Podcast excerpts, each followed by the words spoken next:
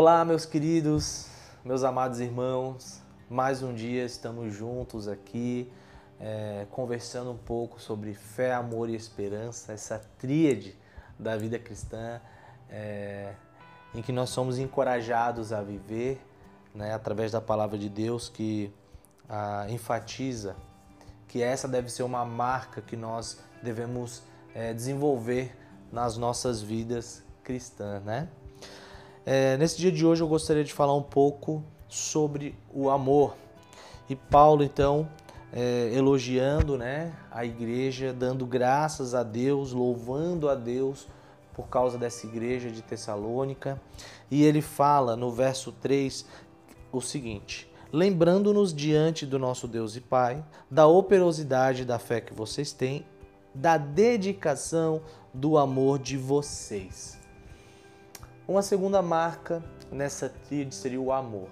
Eu gostaria de hoje, nesse dia, enfatizar o amor por Deus, o amor que nós temos pelo nosso próprio Deus.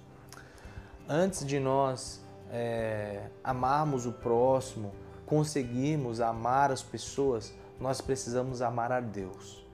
Mas, meus irmãos, o que seria esse amor por Deus? Né? O que é amar a Deus?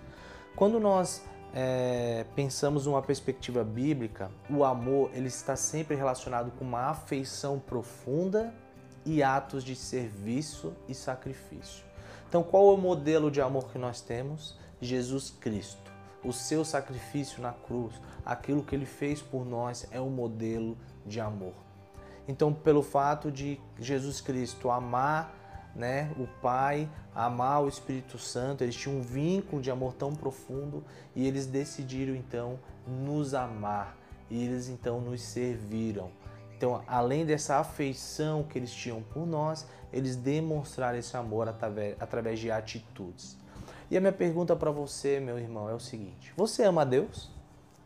Você ama o nosso Deus Trino? Creio que sim. E como então você demonstra esse amor por Deus? Você nutre uma afeição, um sentimento de amor profundo por Deus que tem te levado a estar cada vez mais próximo desse nosso Deus? Então, meus irmãos, há três coisas que eu acredito que a Bíblia nos ajudam a, talvez, se a gente pode dizer, medir o nosso amor por Deus. A primeira coisa é a oração.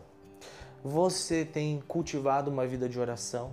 Você tem procurado se relacionar com Deus através da oração, colocando diante dele as suas ações de graça, as suas petições, né? intercedendo por você, pela sua família, pelos seus irmãos, pela sua igreja.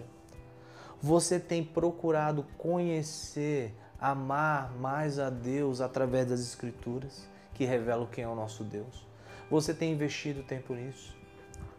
Nós não precisamos e nem devemos talvez procurar um tempo na nossa rotina para ler a Bíblia. Mas eu diria que isso tem que estar incorporado na nossa rotina. O que eu estou querendo dizer com isso? Isso tem que ser uma prioridade, meus irmãos.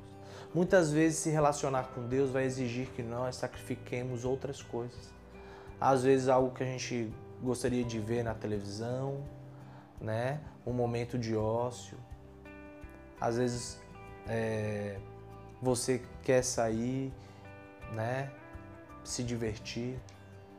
Mas, meus irmãos, o que eu estou querendo dizer é que amor exige sacrifício também. E às vezes nós deixamos o nosso relacionamento com Deus de lado para e sacrificamos esse relacionamento para fazer outras coisas. Mas deveria ser ao contrário.